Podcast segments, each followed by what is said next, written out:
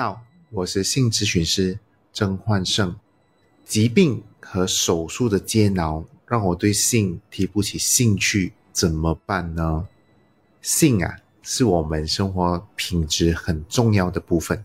当你患有慢性疾病或刚经历过一场手术时，性仍然是非常可能的。首先，我想大家先了解一个很重要的概念。在性爱的过程当中，身体会释放很多让人快乐的荷尔蒙，其中我们最熟悉的就是多巴胺。除了多巴胺以外，还有另外两种荷尔蒙叫血清素和催产素。基本上来说，这些荷尔蒙呢，都会让我们感受快乐和愉悦。那这些荷尔蒙对于我们的心理健康都是重要的元素。当然。这会有助于我们面对疾病和手术后复原的情况，让我们可以更正面的面对身体不适所带来的压力。可惜的是啊，当一个人患有慢性疾病或经历一场手术以后，性可能会涉及一些很复杂的感觉和情感。那加上在实际状况的考量，一些压力，包括工作上啦、家庭上。财务上等等的调整，对一个人来说都会显得很无法适从的。有些人呢，严重到甚至会陷入一些轻微的精神健康问题当中。许多被诊断患有慢性疾病的人都感到提不起劲，所以更别说会有性欲了。当然，同时还是会有一些朋友希望在这个时候得到良好和美满的性生活。但往往总是会被一些负面的想法，如身体状况不好啦，哦，那自己身体的缺陷，感觉性是奢侈的，所以对身体缺乏自信等等这些负面的想法所限制。那如果你在听这啊，你也正在面临一些疾病或手术后的困扰，那鼓励你不妨考虑和伴侣继续听下去。那第二节呢，我会多谈谈我们可以为此怎么做。爱生活节目内容只供参考，不能作为治疗或法律依据。一段关系如果要走得长远，就要建立有素质的亲密关系。爱要幸福，马来西亚首个性教育节目。邀请医生、性教育工作者、心理辅导师陪你从心理到生理学习健康与正确的性爱态度。每逢星期五上午十点至中午十二点，爱 FM 爱要幸福，我是关爱你生活的敏明。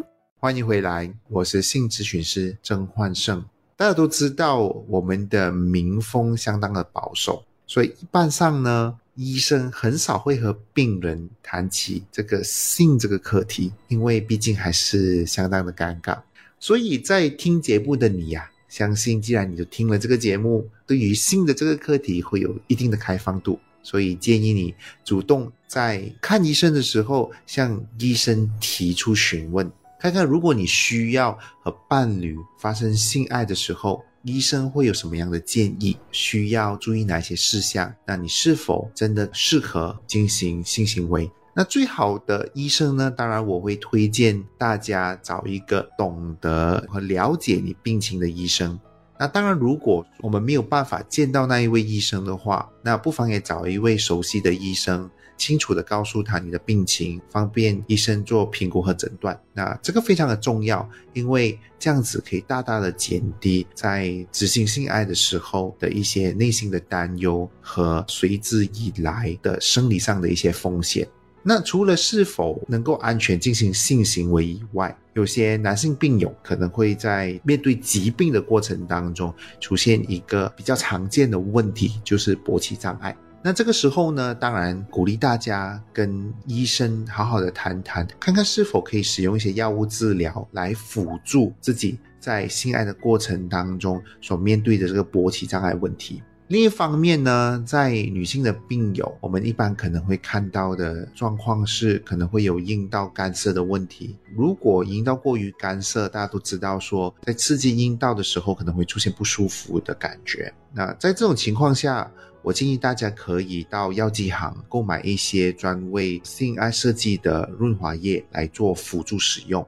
那说到这个润滑液啊，我发现很多朋友对于润滑液还是会有不太能接受的这个想法。那原因很多时候可能来自于担心安全性，或者说感觉它好像不自然，因为毕竟人造的液体和自己身体分泌出来的体液还是有一点的不相同或者有一些人甚至会觉得说，润滑液是不是在床上表现不太好的人使用的？以上种种其实都是迷失。在市面上，我们能够看到药剂行卖的润滑液呢，基本上来说都不会含药性，也是经过很多的科学实验，能让身体吸收，所以基本上来说都是安全使用的。好了，处理好了生理的部分，接下来就是和伴侣好好的沟通。对于一些不常做性沟通的伴侣，这其实开始的确是比较难以启齿的。那这个时候呢，建议找一个适当的时间，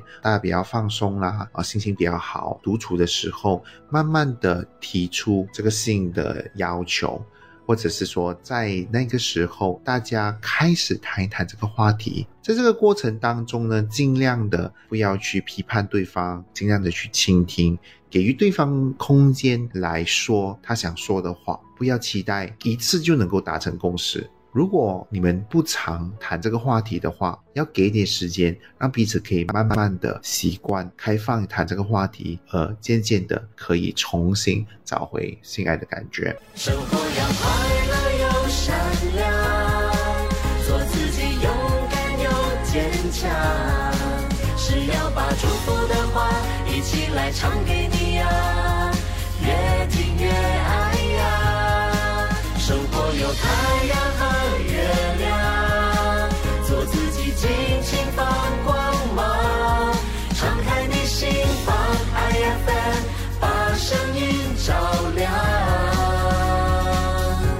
自信有力量。我是性咨询师曾焕胜。那第三节呢，我想要和大家分享的是如何可以在疾病和手术后的情况下，提高自己的性欲和性的表现。那想要提高性欲和性表现啊，都离不开三个点。第一就是良好的生活习惯，充足的睡眠、健康的饮食和适当的运动，当然是不可或缺的。我们需要了解到啊，性爱的过程是一个以身体来表达和表现的过程。要能够享受性爱，身体机能呢需要尽量保持良好。在运动方面呢，很多研究显示，肌力训练对身体产生雄激素是有一定的帮助的。而雄激素在于增加我们的性欲是有直接的关系。那当大家提到雄激素的时候，就以为说只有男性会有，其实不是的哈，女性也同样会有雄激素。